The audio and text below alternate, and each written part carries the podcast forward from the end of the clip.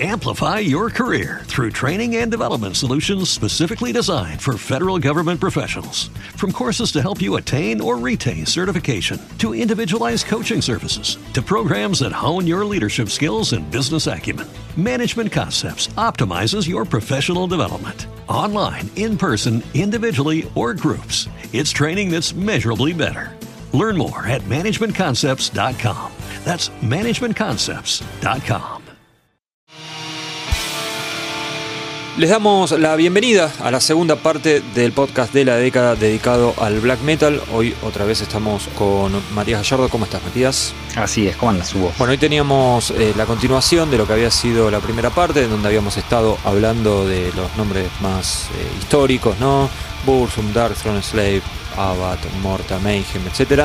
Y también estuvimos repasando las escenas de Islandia, Polonia, Francia y alguna que me estoy olvidando. Pero bueno, hoy nos vamos a centrar un poco más que nada en Estados Unidos, aunque también va a haber algunas propuestas europeas. Y el comienzo de este podcast, la verdad que no es lo más tradicional si hablamos de black metal, más bien todo lo contrario, porque tenemos que comenzar hablando del joy gaze, que es como una de las vertientes, ramas que surgieron eh, mezclando black metal con post rock, se podría decir, Matías. Sí, eh, eh, se le podría decir Black Gaze, que es, que es una etiqueta que se le aplicaron a una de las dos bandas sobre las cuales vamos a hablar, porque el, el shoegaze es más como un género indie de, rock que, venía también ya de los, de los 80, pero mm, básicamente hablamos de grupos que ablandaron la milanesa, eh, citando a un filósofo local. Em, grupos que tomaron elementos del black metal, pero que en diversos momentos de su carrera pusieron más énfasis en, las melodías o en, cosas más amenas para lo que era el, canon del, género hasta, hasta ese momento. Bueno, y la banda fundamental, creo que sin demasiadas vueltas podemos decir que es Alcest, ¿no? De Francia. Exactamente, un, un proyecto francés que, comenzó a principios de, del milenio, siendo una banda de black metal común y corriente, como cualquier otra, sonando como el culo, y que eh, ahí en el medio tuvo una, metamorfosis súper interesante, que es un truco como bastante simple, pero que a nadie se le, se le había ocurrido, que era utilizar todos los elementos sonoros del black metal, o sea, los, los blast beats o las, guitarras con trémolo, em, pero agregarle voces limpias y relegar a un tercer plano las voces más agresivas y, más violentas. Y eso dio como resultado una música bastante peculiar eh, y hasta positiva, te diría, en, un sentido que, uno, no percibía esa, esa cosa medio amenazante que, suele tener el, sonido de, del black metal por cuestiones obvias, ¿no? porque es un, género que desde, desde sus inicios se, se planteó como algo como lo más extremo de lo extremo. Sí, violento. Y acá no, acá hay como otra otra búsqueda. Bueno, decíamos Alcest como la banda más eh, importante de este sub subgénero. Y bueno, una de las cosas más interesantes de Alcest es que es una banda que más allá de que tiene unos cuantos discos, porque tiene seis discos en total, cinco de ellos son eh, placas que salieron a lo largo de, esta última década. Entonces podemos decir, digamos, que es una banda bastante joven, sobre todo para lo que suele ser el, el metal, ¿no? Que hay bandas que ya tienen 40 años de, trayectoria.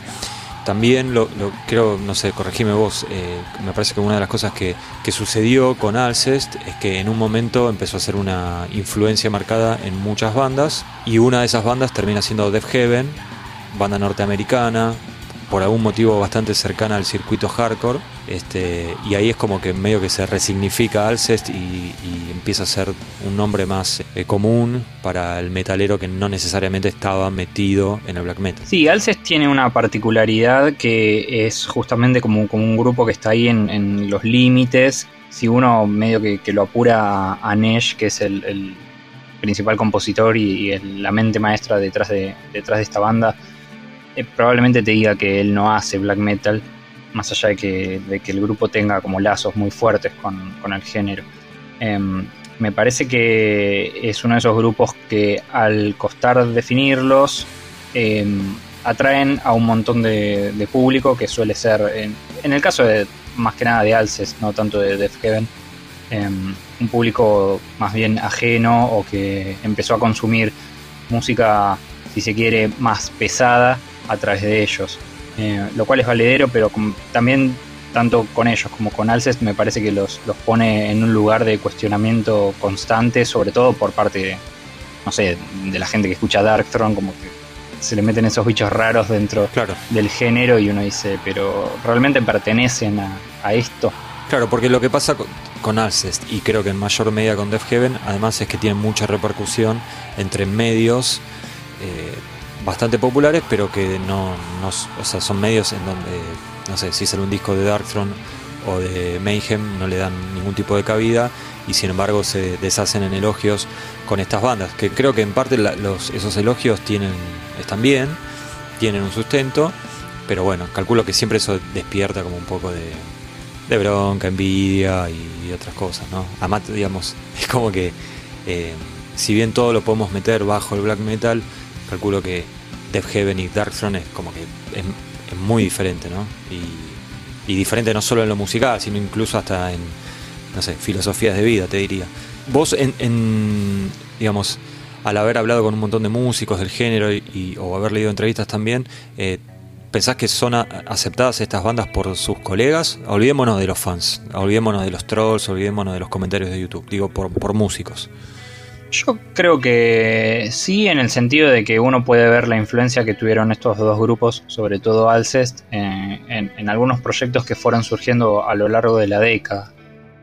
Sinceramente no sé qué pensarán, no sé, músicos más veteranos dentro del black metal sobre este tipo de propuestas. Capaz que ni siquiera lo pueden asociar porque tienen otra, otra idea de lo que el género es pero me parece que tanto Alcest como Death Heaven muestran algo que se acentuó durante esta década y que tal vez lo, charlemos más tarde a la hora de las conclusiones, que es esta facilidad que tiene este tipo de música para estirarse a, lugares que, uno tal vez no, se imaginaba que, podía llegar.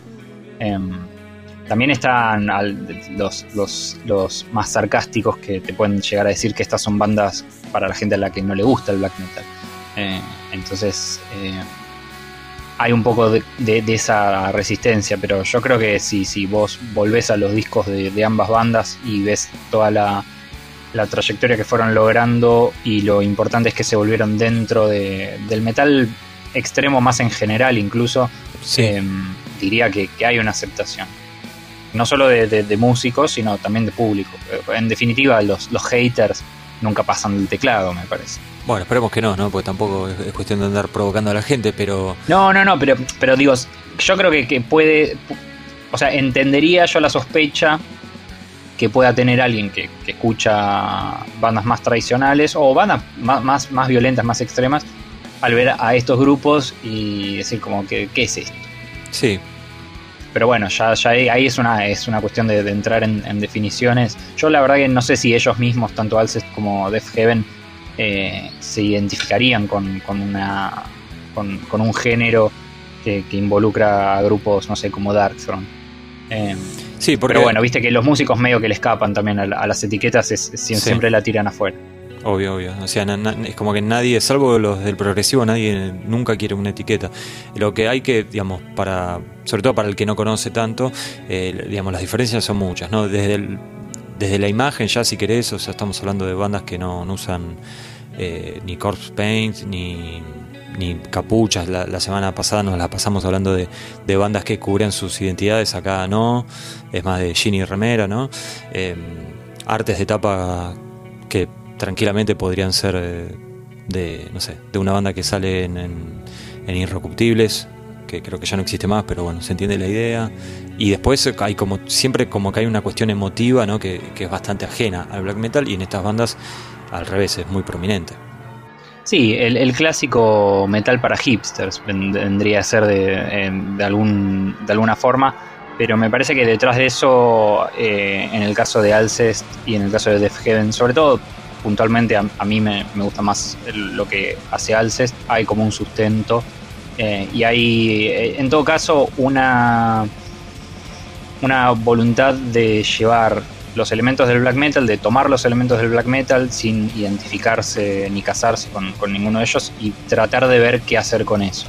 Eh, me parece que son como bandas que tal vez sobre sí, yo creo que Def Heaven entra mejor en esa definición, que son como gente ajena al estilo que, toma los elementos ya definidos décadas atrás y prueba de hacer algo, algo con eso, que a veces termina resultando lo, más novedoso, lo más interesante, porque, no sé, me, parece que a veces gente que viene de afuera puede darle una visión que, desde adentro tal vez no, se tiene o que es más estrecho. Sí, sí, sí. Pero bueno, las dos bandas, tanto Valses como Death Heaven, tienen, tienen participación en el libro de la década, que es, bueno, el libro que que dio el puntapié para que estemos haciendo estos podcasts donde tratamos de darle un poco más de contexto y no enfocarnos tanto en algún disco en particular. Pero si hay que hablar de discos, podemos decir que Def Heaven, tanto en Sun Butter como en New Bermuda, tiene dos casi clásicos modernos, se podría decir. Sí, sin duda. Y, y Alces tiene una discografía como bastante pareja, ¿no? Más allá de que a alguno te puede gustar más o menos, sobre todo por, por cuestiones de cambios eh, estilísticos, pero este, inclusive el último disco que editaron, Spiritual Instinct de 2019, eh, a nosotros nos gustó mucho y más allá de nosotros tuvo muy, muy buenas críticas en todo el mundo. Eh, son bandas como que va a ser interesante ver cómo continúan, ¿no? Más allá de que a mí el último de The Heaven mucho no me, entusiasmó, eh, por lo menos tienen esa cuestión de que no sabes muy bien para dónde van a salir. En ellos quedará reinventarse de a poco o, bueno, empezar a repetirse y, y no sé, y nos aburriremos, calculo. Sí, y, también me parece importante que son dos grupos que, que, uno puede agarrar y escuchar dos segundos de una canción y decir esto es Alces o esto es Death Heaven, lo cual es eh, súper importante. Va, al menos yo lo valoro mucho en, un grupo porque demuestra que hay, que hay una identidad. Exacto. Bueno, continuamos con la escena norteamericana que en estos últimos 10 años se, amplió un montón y, tuvo grupos de, distinta índole, siempre hablando de, cosas que, que, tienen su raíz en el, en el black, ¿no? Y vos eh, querías destacar algunas bandas, me imagino que hay un millón, pero bueno, algunas en particular que te parecía que, había que destacarlas y que habrían un abanico de posibilidades dentro de este género. Sí, em, habíamos mencionado la, semana pasada que eh, a principios del 2000 el black metal en Estados Unidos había tenido como una especie de reivindicación en base a grupos que, habían surgido con, ideas y con, con un estilo propio lo separaba de, lo que había pasado en, Europa en, décadas anteriores y, medio que reivindicaba como una identidad más estadounidense, si, si, eso se puede acotar de, alguna manera. Y lo que pasó en esta década fue que aparecieron, creo yo, entre todos los grupos que aparecieron, aparecieron algunos de, de los más interesantes, que son Panopticon, Wada, Imperial Triumphant y Kralis, que mm, engloban un montón de, como de esta segunda camada de, grupos americanos ya de los 2000 que, mezclan algunas de las cosas más interesantes que, tiene el género en, Estados Unidos hoy por hoy, que por un lado es em, una influencia del death metal y de la música más experimental, como, siempre tuvo Estados Unidos, que eh, siempre fue como un, punto central del desarrollo del death metal, y por otro lado como una una necesidad de empezar a retratar cosas de, la cultura propia, de los lugares de, los cuales son todas estas bandas. Entonces, eh, también es dentro de Estados Unidos es, es bastante rica esa variedad porque los grupos de Nueva York suenan completamente distintos a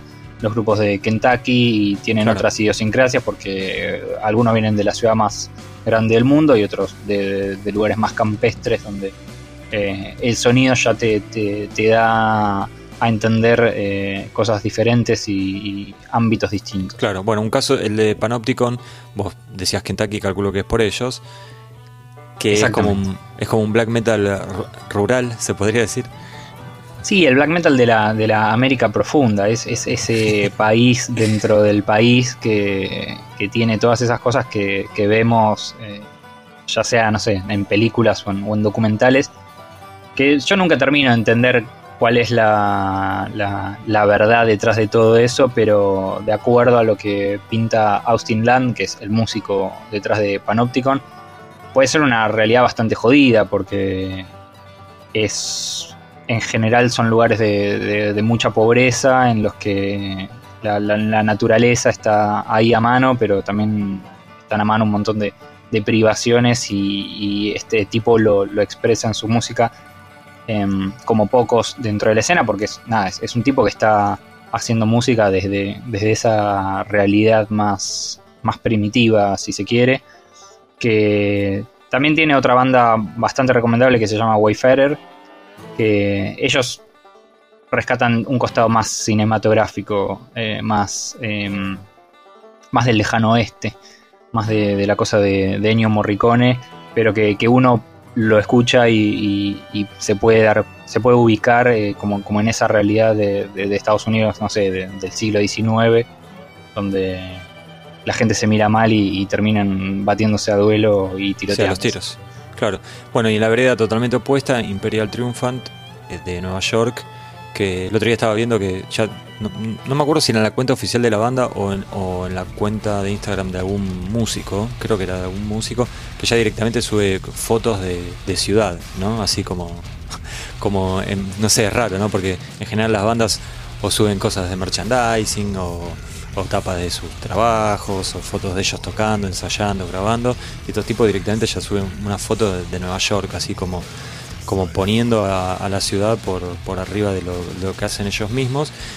Y si bien a veces parece como medio vende humo no hablar de esto de, los entornos, los contextos, si me, o sea, si me decís, mira, hay una banda que es de, una zona rural, la otra es de una ciudad, y no voy a tener dudas que Panopticon es de la zona rural e Imperial Triumphant es de una ciudad eh, enorme, gigante. Sí, uno medio que, puede escuchar Imperial Triumphant y adivinar que vienen de, una zona bastante poblada y bastante agitada, porque la música de ellos es justamente una locura. Sí, muy retorcido. Un caos, sí, un caos cacofónico de, cosas que, tiene una influencia de, del death metal muy grande, de bandas como, no sé, como Gorgats Em, pero también de, cosas más experimentales, tal vez eh, Voivod es, una banda que, se me viene a la cabeza que siempre hizo esa especie de metal extremo deforme que, en la música de Imperial Triumphant y de Kralis también, que es otra banda neoyorquina, se puede, se puede escuchar. O sea, es, gente, primero que nada, muy capaz porque son, son músicos que dominan su instrumento al extremo pero que tienen, más allá del interés en el black metal, tienen este interés por incorporar cosas más vanguardistas o más, más complicadas, darle un giro de tuerca adicional a, su música y eso es lo que las termina eh, enriqueciendo. Son dos patadas en los huevos igual estas bandas, ¿no? Pero, pero, si uno se dedica un tiempo a, escuchar lo, que hacen, como te dan esa posibilidad de que sus discos siempre requieren una escucha más porque uno siempre le va descubriendo cosas nuevas, que eso también es lo que las hace interesantes. Sí, sí, acá nos quedamos con Panopticon. Y bueno, Wada, tal vez podría decirse que es la, menos personal de todas. Sí, Wada y muchas de las otras bandas eh, que, podríamos nombrar eh, que están saliendo en Estados Unidos son bandas que mm, se podría decir que miran un poco más a Europa en el sentido de que hacen cosas que o bien escuchamos a mediados de los 90 con, no sé, con el black metal más melódico, eh, o en la actualidad con, el black metal polaco de, de Emwa, que la semana pasada habíamos dicho que, habían llegado a, un estatus de, influencia que era bastante sorprendente porque justamente eh, se reflejaba en grupos como, como Wada, que cuando apareció medio que todos pensamos que eran unos clones de, de Emwa porque eran unos tipos que se habían puesto una capucha y hacían música bastante similar. Sí, no solo la capucha, todo el look de, campera de cuero, no jean negro, era todo bastante similar. Después eh, la imagen continuó, pero la música fue cambiando un poquito. Sí, sí, se hizo más em, accesible, más melódica y, como que dan la sensación de que, están tratando de encontrar un, camino más personal que, es, yo creo que es, interesante. No, soy, la verdad, un, gran seguidor de, los discos de Wada, pero sí creo que pueden llegar a, lograr en un futuro tal vez eh, hacer algo que definitivamente los separe de, cualquier asociación maliciosa que podamos hacer. Bueno, y digamos, todas estas bandas que estuvimos mencionando son como apariciones más, más de esta década que terminó.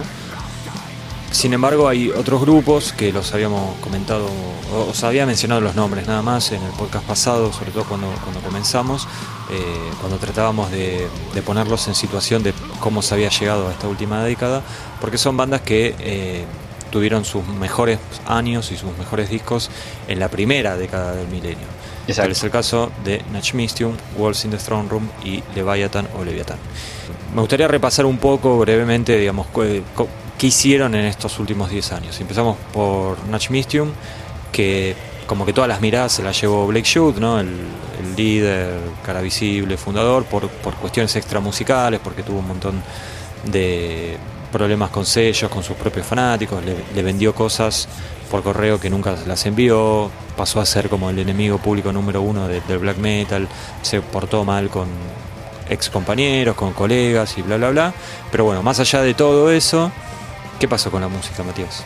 La música fue haciendo una especie de, paralelismo de la vida personal de, Blake, porque fue medio que desluciendo eh, un poco porque es es una banda que, alcanzó su pico eh, a fines de, la primera década del 2000, como, habíamos dicho, por, méritos propios, más allá de que, que el tipo era un garca. Em, porque era una de las bandas que, había logrado eh, una atención em, que no habían tenido las bandas de, Estados Unidos. Era como la bandera de, ese nuevo movimiento, sobre todo porque habían logrado hacer una, mezcla de black metal y rock psicodélico bastante novedosa, que, además em, era bastante ganchera. Era, era un, grupo que hacía canciones que le podía gustar incluso a los fanáticos por fuera del género, que, es eso, obviamente, una consecuencia de eso es que, termina siendo una banda más, más masiva. Em, Después de, de Addicts Part 1, que, fue ese disco donde se incorporaron todas estas cosas medio Pink Floyd, en Acmission fue, eh, se podría decir, barranca abajo en el sentido de, que fue una banda cada vez más desenfocada y con más quilombos, por, porque obviamente su, principal compositor eh, estaba cada vez más adicto a las drogas duras pero más allá de eso, creo que Addicts Part 2, que bueno, el nombre lo dice todo también. Sí. Eh, es un disco donde Nachmistium llevó esa experimentación eh, un pasito más allá, incorporando elementos del, rock industrial que, le quedaban muy bien y que, y que ese tal vez fue su, su último gran disco entre paréntesis también es el disco que elegimos para el libro. Sí. Eh, porque a partir de ahí la, carrera de Nachmistum fue a los tumbos hasta que se separaron oficialmente. Se supone que este año, después de haber lanzado un, EP que pasó sin pena ni gloria, también porque como que es un tipo bastante rechazado dentro de la escena después de, todos sus quilombos. Em, y en teoría, nada, Black, Blake Shoot es un músico que hoy está fuera de la escena en otra. Y, y es una banda que, vivirá en la infamia. Sí, sí, es un, un, personaje complicado, pintoresco, ¿no? La verdad que es. Eh, está bueno para leer sobre él. Sí, sin dudas. Es, es, el, es el rockstar que salió de, Estados Unidos, en, del género en Estados Unidos en, la década pasada. O sea, es el, es el único tipo que, que, cabe en ese perfil. Estaba tratando de hacer memoria, no se me ocurre nada, pero es posible que me esté olvidando de alguien. Antes de este esta cosa rara de Natch Mystium, o sea, tocando algo muy parecido al black metal, pero metiéndole, como decías vos, cosas de rock psicodélico, hasta algunas cosas industriales también. Eh, pero sobre todo lo, del rock psicodélico. Eh, ¿Hubo alguien, que lo, haya hecho antes? Ah, la mente no se me viene ahora, pero seguramente siempre hubo, hubo pero alguien digo, y, que, haya trascendido, ¿no? No, no que haya trascendido. En Acmistium creo que es, la banda que tuvo un perfil más alto. No sé, pienso ahora en, en Oranzi Pazuzu, que es otra banda que, también como que se enfocó en, en el costado psicodélico y en incorporar eso al black metal, pero siempre fueron una banda mucho más eh, agresiva y, mucho más impenetrable. Nachmitium es una banda que te podía hacer una canción de tres minutos que, sea coreable. Eso es bastante raro en, en este Bueno, otro de los de estos grupos que, tuvieron un, gran momento al comienzo del milenio y siguieron activos en la segunda en la segunda década eh, fue eh, Walls in the Strong Room, una banda que tiene como una relación muy cercana con la naturaleza, que es algo que históricamente pasó con el, con el black metal, pero bueno, en este caso vienen de, Estados Unidos. Sí, Wolves in the Throne Room fue siempre la banda más europea de toda esa, esa camada porque uno podía escuchar que, en su música habían ecos de, Ulver y de Bursum bastante, bastante fuertes. Em, y esa relación con la naturaleza venía no solo justamente por, por esas referencias noruegas, sino porque eran tipos que, vivían en, en, Olimpia, eh, en el estado de, Washington, que es una de las zonas eh, donde menos penetración industrial hubo en Estados Unidos.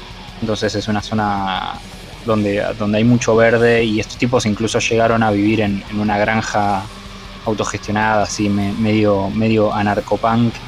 Eh, y que, es una ética como que siempre tuvieron muy, muy cercana y que siempre se dedicaron como a explorar esa, esa relación de hombre y, bestia y, naturaleza que em, era bastante si se quiere, no, tan original como lo que, lo que podían mostrar bandas más urbanas, pero que lo hacían con una contundencia que, los llevó a, ocupar, yo creo que de los lugares más destacados. Hoy Wolf in the Throne Room es una de las bandas más destacadas que, sigue teniendo la escena, también porque se mantuvieron un poco más activos, pero porque siempre mantuvieron una, calidad que, también pasa lo mismo que, que hablábamos antes con, estas bandas que uno escucha y, ya los, reconoce inmediatamente. Sacó tres discos en la década Wars in the Strong Room, cuatro para Nagmistium y Leviathan.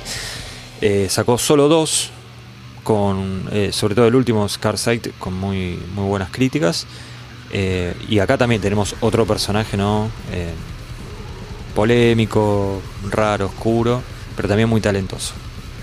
Sí, que es Jeff Whitehead, un músico todoterreno de la zona de San Francisco que se crió siendo como una promesa del skate de, San Francisco y terminó transformado en este tatuador medio amenazante que, graba discos de black metal en, su habitación.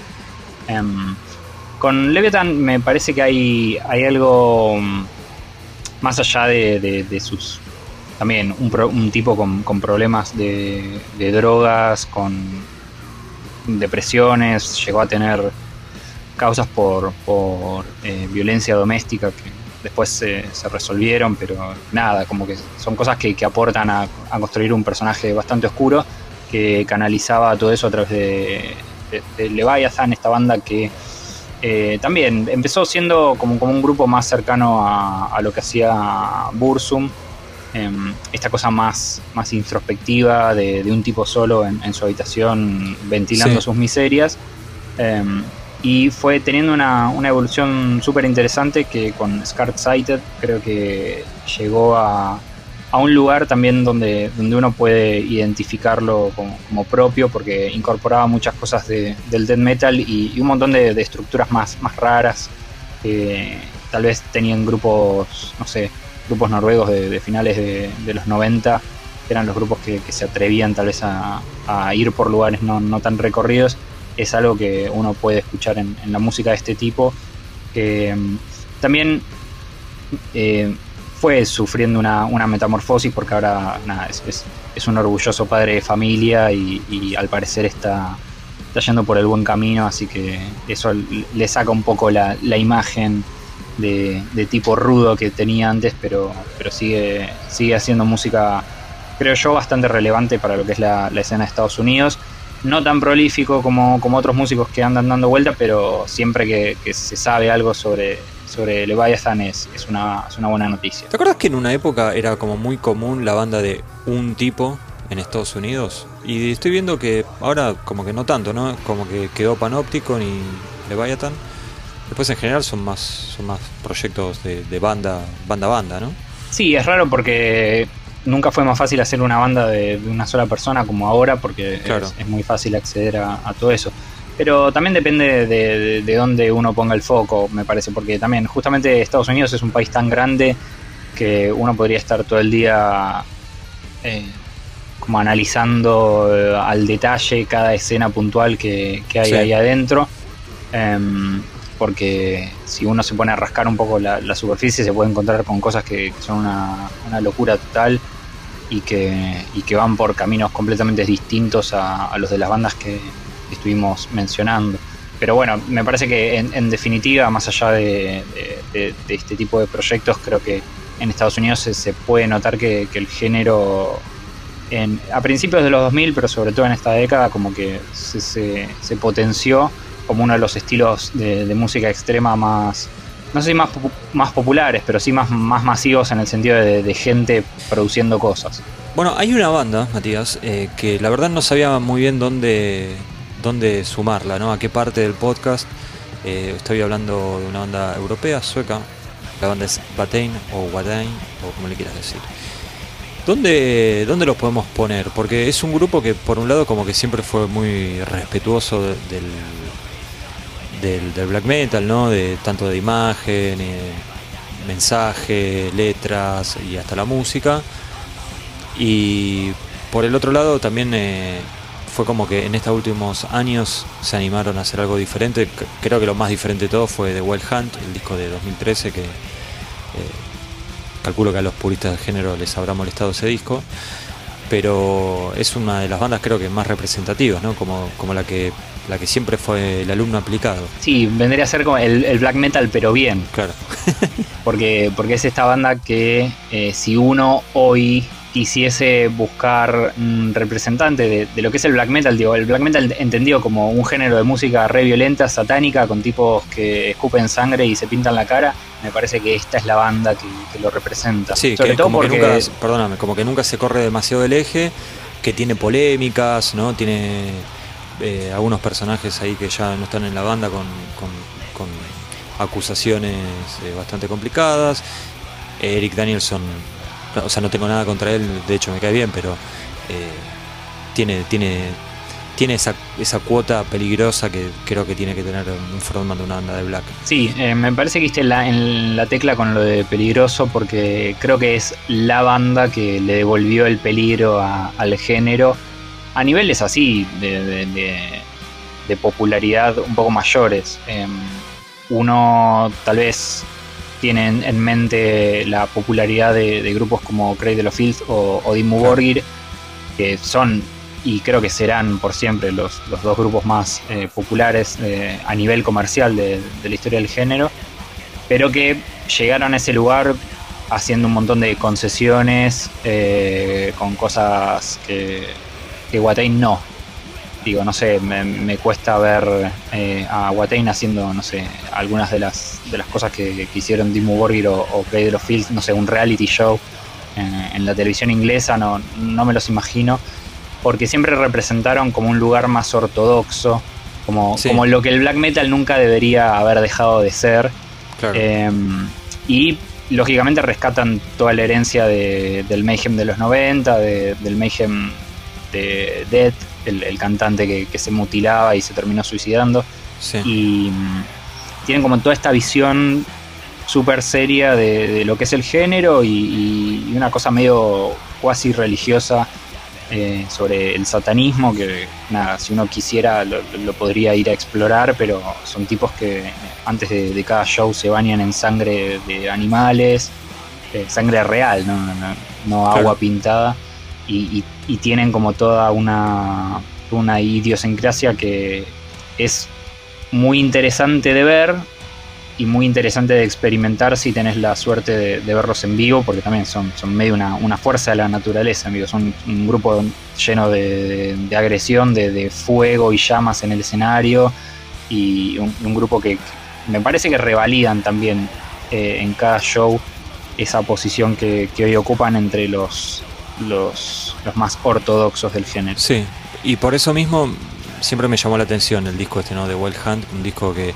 a ver, tampoco es que hacen cumbia ni nada de eso, ¿no? Pero, eh, qué sé yo, tienen un tema que es casi una balada, ¿no? O directamente un tema lento y oscuro, pero bastante accesible. De hecho, es un disco bastante accesible en general.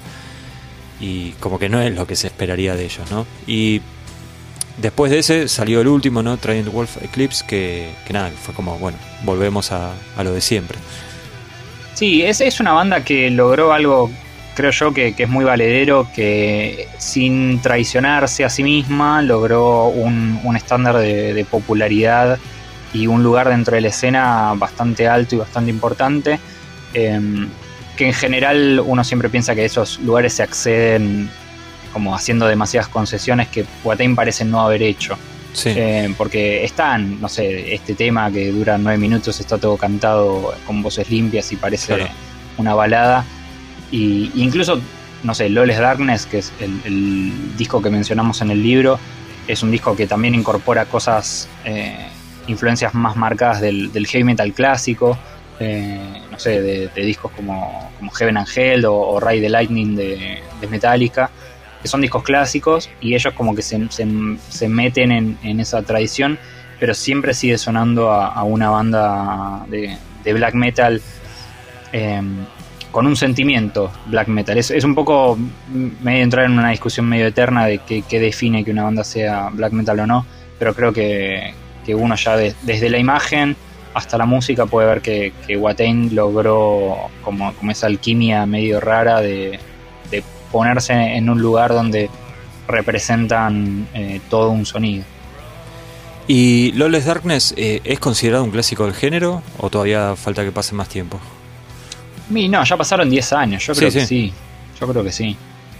Es, uno de los discos más destacados de la última década, sin dudas. Eh, podría ser el, mejor disco de, de ellos en, su carrera a, nivel el, disco vendría a ser como, una especie de el disco negro. Puede ser eh, eh, que a vos te guste algún otro, pero ya sabes que a nivel producto ese siempre va a ser el, mejor logrado. Em, pero, pero sí, sí, sin duda. Bueno, y como habrán notado ya, ¿no? Con todo lo que estuvimos hablando hoy y la semana pasada, el, black metal eh, da, más allá de que uno lo puede considerar como un género cerrado, si investigas un poquito te vas a dar cuenta que es más bien lo contrario, ¿no? Porque da pie como para este, que aparezcan un montón de grupos haciendo cosas eh, raras y, y, tomando elementos de otros estilos y volcándolos en, dentro del contexto black metalero y salen cosas muy interesantes. Eh, hay algunas bandas que Matías quería destacar. Bueno, una es Oranzi Pazuzu, que antes los, los mencionamos eh, rápidamente cuando hablábamos de Natch Mystium. Eh, no sé qué más se puede decir de Rancy Pasuso, Matías, así brevemente. Es un grupo finlandés que también eran músicos que, antes eh, estaban más en una escena experimental, rockera, y, también eran fanáticos de Dark Throne y Emperor y, decidieron mezclar esas cosas y terminó saliendo un, engendro bastante particular que, al día de hoy son una especie de Hawkwind malvados del infierno bastante interesantes. Bueno, y Después hay un montón de otros grupos. Vamos así a hacer un, picadito. Eh, un repaso. Un, repaso, sí. Eh, Silan Ardor, una cosa muy, muy curiosa y muy rara, pero que está bastante bien hecha, que es... Eh, ¿hay, alguna etiqueta para esto? Que es black metal del esclavismo, te iba a decir. No, yo, yo creo que. Yo creo que artistas como Silan Ardor o, o Mirkur o Hell Spirit Noir eh, que es una banda, una banda griega. Son grupos que toman el black metal como punto de partida para hacer algo que yo no sé si hoy lo, consideraría tan cercano al género, que sí tiene como ecos de, los elementos del black metal, pero ellos creo que ponen el, énfasis en, tratar de, separarse eso y hacer algo propio. O sea, vos em, decís que, por ejemplo, Silan Ardor directamente no, lo calificarías de black metal. Y yo no sé si hoy es una banda de black metal o, si, alguna vez ¿eh? lo, fue.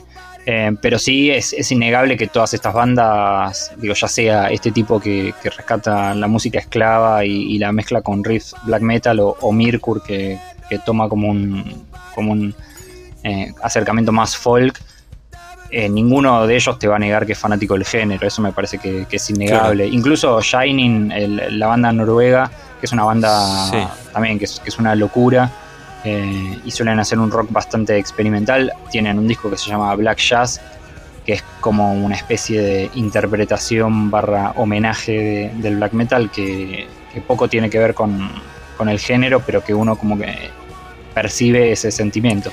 A Shining la verdad que no los tengo escuchados, pero entre Mirkur, Silan Ardor y Hell Spirit Noir creo que Mirkur por escándalo es, la más black, o sea, sería el grupo más black metalero de todos. salvo si me decís, no, bueno, pero hay un EP con todo folk. Bueno, en ese caso no, pero digo, los LPs. No, no, sí, sí, sí, porque además es danesa y, tiene como eso ese lazo de, identidad con el, con el black metal de los 90 que, le cantaba a los fiordos y qué sé yo, claro. que, es muy evidente. Y Hell Spirit Noir no, no dijimos nada, es, como muy progresiva, ¿no? Sí, es, es una banda que, hacía como una especie de rock metal progresivo con voces podridas eh, que tenía momentos así más black metal, pero que terminó eh, convirtiéndose. Hoy creo que son una banda full progresiva con, cosas así medio, medio ochentosas, medio, no sé, medio John Carpenter, que, tienen el, black metal, algo, algo así como lo que pasó con Opeth, que, tocaba un death metal bastante raro y, terminaron metiéndose full progresivos. Creo que con Hell Spirit Noir pasó lo mismo. Pero sin el éxito, ¿no? bueno, sí, sí, por supuesto. Y acá en la hoja de ruta tengo dos nombres más, Matías, de los cuales conozco casi nada. Te diría que son Laster y Esoctrilihum. ¿Qué puedes decir? Son, uno es un proyecto holandés que es Laster y el otro es un proyecto francés. Eh, no tienen nada que ver entre sí, pero sí me parece que, son grupos en los que uno puede tener las esperanzas de, de que siempre va a haber algo interesante dando vueltas porque ambos grupos tienen eh, influencias que son súper variadas, pero en el caso de Laster, no sé, eh, homenajean la, música de Bedouins Ende, que es una de las primeras bandas más progresivas y más vanguardistas de, Noruega en, los 90, y llevan eso como, como un lugar más actual. Y, y eso es como un mundo medio eh, Lovecraftiano que incorpora también un montón de cosas de metal, pero no sé, violines, eh, música acústica, eh, y todo eso hecho por un solo tipo que para mí debe estar recontra loco, pero que también es súper talentoso.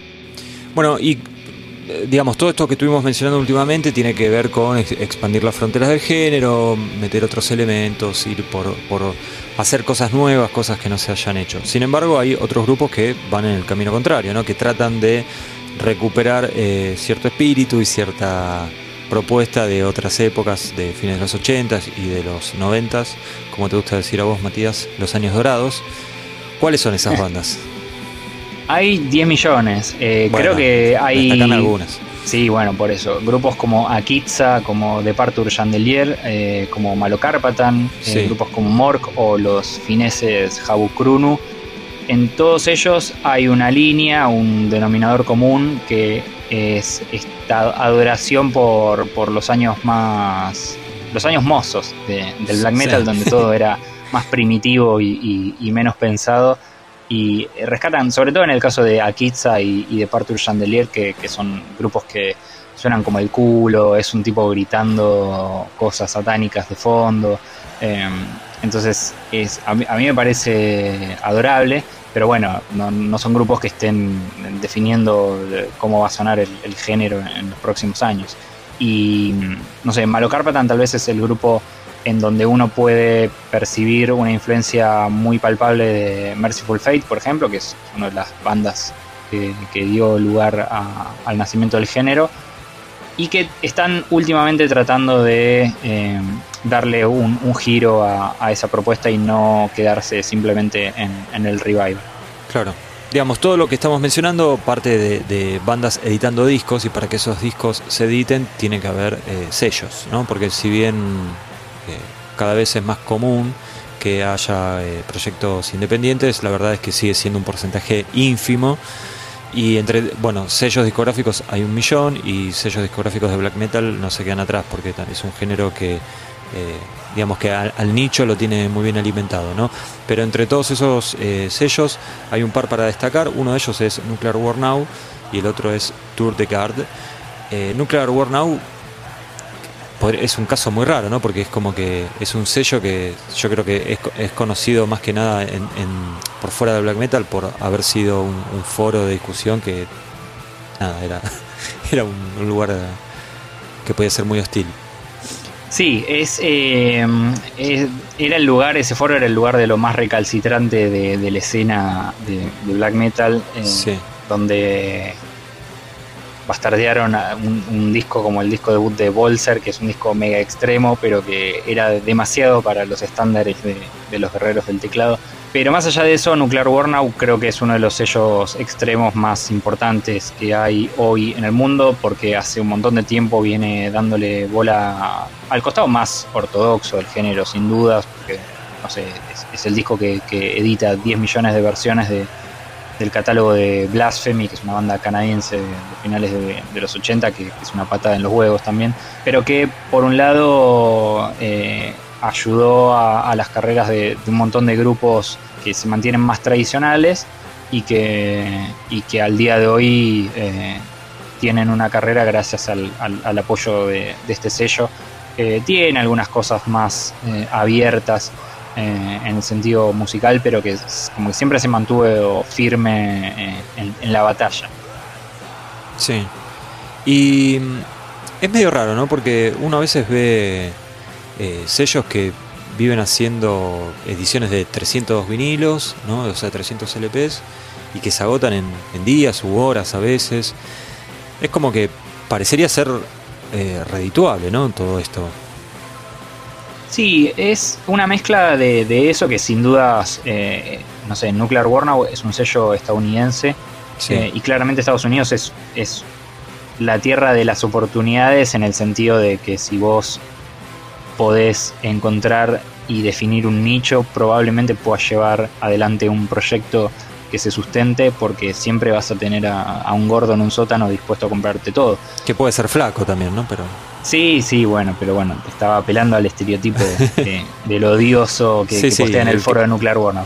Em, eso a mí me, parece bastante, bastante sorprendente porque es, una realidad que, nosotros no, tenemos y, que estaría bueno eh, en el sentido de que le daría acceso a un montón de, grupos y, de gente de, poder dedicarse full time a, a este tipo de cosas. Em, claro. Pero no sé, más allá de eso, eh, también calculo que hay algún factor que es como esa cosa de, estar siempre tratando de comprarse lo último y esta especie de hype medio raro que después un cassette de 100 copias se, se agota y si no lo conseguiste en ese momento cagaste porque lo vas a ver en Discogs a 100 dólares y es una locura y, me, parece medio descerebrado todo eso, pero, pero existe. Y, inexplicablemente existe y existe puntualmente en el black metal. Va, yo, yo lo veo siempre eso. De cosas de un, no sé, un CD que por ahí me podía llegar a interesar y podía evaluar eh, comprarlo a 10 millones de pesos. Eh, se, se agotan inmediatamente. Porque hay un, o sea, hay un público. Si es por interés o si es por, por especular, el público está y, todas esas ediciones se agotan y se venden y, las bandas asumimos que, reciben una guita por eso. Pero eso, eso está, es una realidad. Sí, sí. Ahora, y la otra cuestión es que, digamos, de los sellos grandes de, metal, eh, todos tienen algunas bandas de, de, black, algunos, no sé, por ejemplo, se me ocurre em, Metal Blade, me parece que no tiene, no tiene demasiados o no tiene ninguna digo de las importantes, pero qué sé yo, Century Media tiene, Nuclear Blast tiene, y entre todos esos sellos, de los más importantes del, metal, me parece que Seasons of Mist es, es, como claramente el que más espacio le dedica al, al, black. Sí, Seasons of Mist si bien no es un sello de black metal, siempre estuvo bastante, bastante cerca del género. Eh, es, el, es el sello que editó el regreso discográfico de Mayhem allá por el año 2000. Em, entonces siempre mantuvieron una, conexión con, eso. Incluso creo que es el primer sello reconocido que, editó una banda islandesa eh, de esta camada que, mencionábamos la semana pasada. Así que gente que está como atenta a, lo que pasa con el género y que incluso se, anima a, cosas polémicas, como bueno, es, ese sello que editó el, disco regreso de Morbid Angel con, David Vincent, em, que fue un, horror. Y es también el sello de, Mora Procasa, otra, otra banda que habíamos mencionado la semana pasada, que, hace esta especie de black metal con, con trap, que, qué sé yo, mira si en, 20 años estamos hablando, o alguien está hablando de, ese disco como un clásico del género, que lo vio Season of Mist. Sí, es como Claro. Es como que no, son los únicos como que no le tienen el, miedo al ridículo, ¿no? Y, si aparece algo lo, lo, publican y como que no se quedan en el, en el black más eh, low-fi, ¿no? Más... Eh, bajo presupuesto, sino que si hay algo bien producido no tienen problema en editarlo si piensan que les va a servir, obviamente.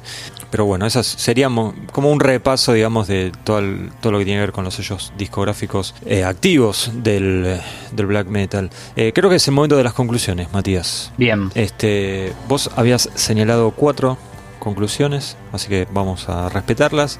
Y la primera tiene que ver con la capacidad de mutación que tiene el black metal. Sí, me parece que el black metal es un género tal vez de los pocos dentro de, del heavy metal como, como expresión musical que, mantuvo esa cosa de, ser bastante permeable eh, a sonidos nuevos y a propuestas eh, un poco más jugadas. Eh, tal vez estoy hablando desde un lugar obviamente partidario porque es, mi tipo de música favorita, pero es algo que no suelo ver en el heavy tradicional o en, el trash donde el abanico es tan grande, donde puedes tener de un lado, no sé, una banda como, como Death Heaven y de otro lado una banda como Departure Chandelier. O sea, es, un universo eh, bastante grande que, me parece que, hmm. sigue estando bastante, bastante presente. Eh, esa, esa, capacidad de cambio y esa capacidad de, absorber cosas y, de mutar, que durante esta última década se, se enfatizó eso y no sé, no, parece tener eh, un, punto final. Me parece que es como una de estas características del género que, siempre esperemos, siempre, siempre quedará. Bueno, y otra de las conclusiones es que más allá de que en este podcast, en este capítulo en particular, estuvimos hablando bastante de Estados Unidos, comparado con esta última década, con lo que había sido la primera del milenio, eh, se puede decir que Europa recuperó el terreno perdido, ¿no? Sí, eh, la, escena europea rescató un montón de, grupos durante, durante esta última década y, me parece que también eso va de la mano de, una especie de revival también del black metal a nivel más general, pero, pero hoy se puede percibir que la escena de Europa está mucho más eh, más interesante que, en, años anteriores. Bueno, la tercera conclusión, Matías, esta es un poco más retorcida y vos ves que la, identidad de cada grupo no, tiene tanto que ver con su lugar de origen, sino con el, digamos, la vertiente que, eligen explorar dentro del black. Claro, sí, y esto me parece que es algo que también cruza todos los, subgéneros dentro del, heavy metal porque me parece que con, los avances tecnológicos es más fácil replicar ciertas cosas y no necesariamente si sos una banda de black metal de Brasil vas a sonar como sarcófago eh, y, siendo, no sé, de, Irlanda tal vez si querés puedes eh, sonar como una banda francesa porque tenés los medios entonces me parece que ya los límites geográficos, que al menos en el black metal eh, en décadas anteriores eh, eran una referencia a, la hora de, entender una banda, el sonido de una banda, hoy tal vez no son tan importantes. Entonces una banda de Australia puede sonar como si fuese de Oslo.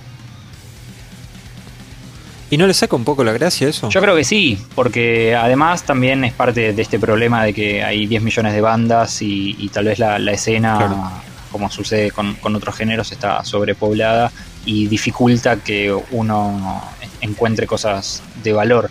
Em, pero bueno, en definitiva creo que una conclusión eh, alternativa de esto también es que aquellos que logran hacer propuestas personales son los que se rodean de, elementos que tienen más cercanos. Eh, es esto que hablamos eh, puntualmente de las bandas de Estados Unidos que, cantan sobre una realidad concreta y tratan de expresar eso musicalmente, no, se quedan simplemente en, el clon de, Marte. Bueno, y por último, este, se puede decir que el, Black ya eh, pasó a ser un fenómeno que excede los límites que tuvo siempre, ¿no? Es como que nadie que escuche metal no sabe lo que es el black metal, hay películas de black metal, películas eh, que, no, que, no, necesariamente son musicales.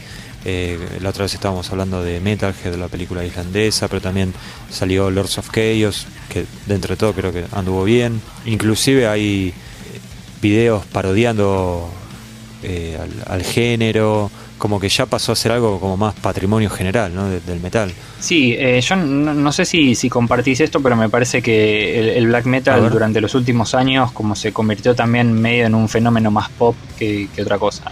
Me, refiero a fenómeno de cultura popular, ¿no? De que de repente estén haciendo ah. canciones de Madonna. Claro. Eh, y que en ese, en ese sentido es más como el punk, que, no sé, mi vieja puede identificar a, un punk en, la calle. Claro. Eh, y tal vez un público, o sea, digo, no sé, y, no haber escuchado a los Sex Pistols. Sí, sí, digo, eh, hoy hay, hay como tuvo una estética del black metal y, un look que creo que hay un público mayoritario que tal vez no tiene relación alguna con, con el género y lo, y lo puede identificar que es esto que, habíamos mencionado también la semana pasada, de, no sé, Abad como un personaje del Guitar Hero, o, eh, no sé, tipo, estos artistas medio pop también de, Estados Unidos, que usan como remeras con, logos que, son similares, no sé, eh, en un momento vi a Billie Eilish, que es una cantante pop súper popular justamente en este momento con, una remera de Cradle of Fields. Entonces hay como una especie de de mezcolanza medio posmoderna que por un lado es interesante y por el otro me quiero matar, pero bueno, qué sé yo, es, nadie, nadie define cómo, cómo es que se dan estos fenómenos culturales. No, sí me, no te lo conté, pero hace unos días me pasó de ir caminando por el microcentro y ver una chica con una especie como de vestido, pero así como vestido de, de, oficina, eh, con un logo que era imposible de leer, típico de, black metal en, el pecho.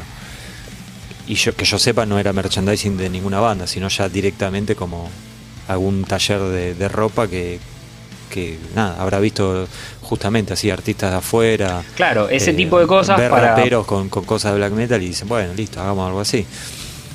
Por eso, ese tipo de cosas para no, no, pero es lo que te iba a decir. Ese tipo de cosas, a nosotros que nos hemos pasado noches discutiendo qué disco de Merciful Fate era mejor, em, nos parecen un poco raras, eh, porque es como que uno ve esa, esa apropiación. Es lo mismo que le debe pasar a un montón de, gente con, cuando, pasan eh, cosas similares. Pero, pero bueno, qué sé yo, es, es, son los tiempos en los, en los que todo está a, un clic de, distancia y donde la, cultura es como una gran licuadora donde entra de todo. Sí, evidentemente sí. Eh, lo positivo, bueno, es que dejó de ser un, un, género marginal, me parece, y evidentemente eso eh, termina, más allá de que a los a los más eh, los guerreros más verdaderos les debe molestar, la realidad es que Hoy podemos hacer un podcast de dos horas en dos partes y seguramente dejamos afuera un montón de cosas. Entonces, eh, en un punto que el, que género crezca termina siendo positivo, ¿no? Más allá de que hay un millón de bandas que no que, nada, que son una pérdida de tiempo y que hay un millón de discos que no sirven para nada, también hay un montón de cosas que están buenísimas y por eso podemos hacer hoy esto y decir, uy, mira, sí, no sé, así rápido se me ocurre que a, a Gal lo dejamos afuera, al ex Gorgoroth, ¿no? Y sin embargo lo podríamos haber incluido, pero no, no damos abasto, o sea, no sería interminable. Eso habla, que, o sea, te da a entender, eh, digamos, la, buena salud que goza el género. Sí, eh, no solo eso, sino también la, cantidad de discos del género que entraron en, el libro, en el libro que es como el origen de estos podcasts y que, bueno, pero seguramente muchas personas que solo escuchan cassettes nos estarán maldiciendo en este mismo momento por, por haber elegido esos discos y, no alguno de, un proyecto con tres demos de, Dinamarca. Pero bueno, qué sé yo, es, lo que hay. El, black metal tiene es, ese paraguas debajo del cual entra, entran muchas cosas. Bueno, Matías, llegamos al final entonces, vamos a bajar la persiana acá y no sé si la semana que viene, pero si no es la que viene será la otra, vamos a tener otro nuevo capítulo con otro subgénero para seguir desmenuzando lo que fueron los últimos 10 años del metal, de 2010 a 2019, y poder hacer el complemento de lo que es el libro de la década, donde escribimos y entrevistamos a 100 bandas. Así que gracias Matías y gracias a ustedes por escuchar. Chau.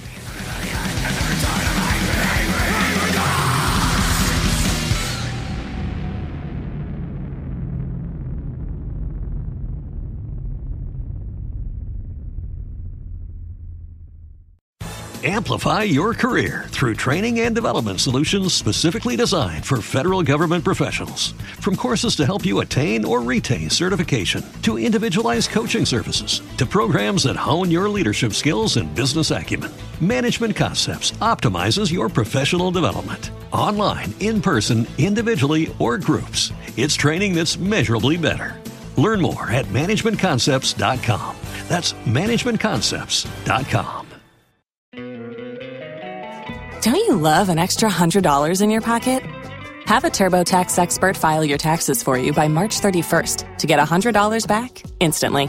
Because no matter what moves you made last year, TurboTax makes them count. That means getting $100 back and 100% accurate taxes only from Intuit TurboTax. Must file by 331. Credit only applicable to federal filing fees with TurboTax full service. Offer can be modified or terminated at any time.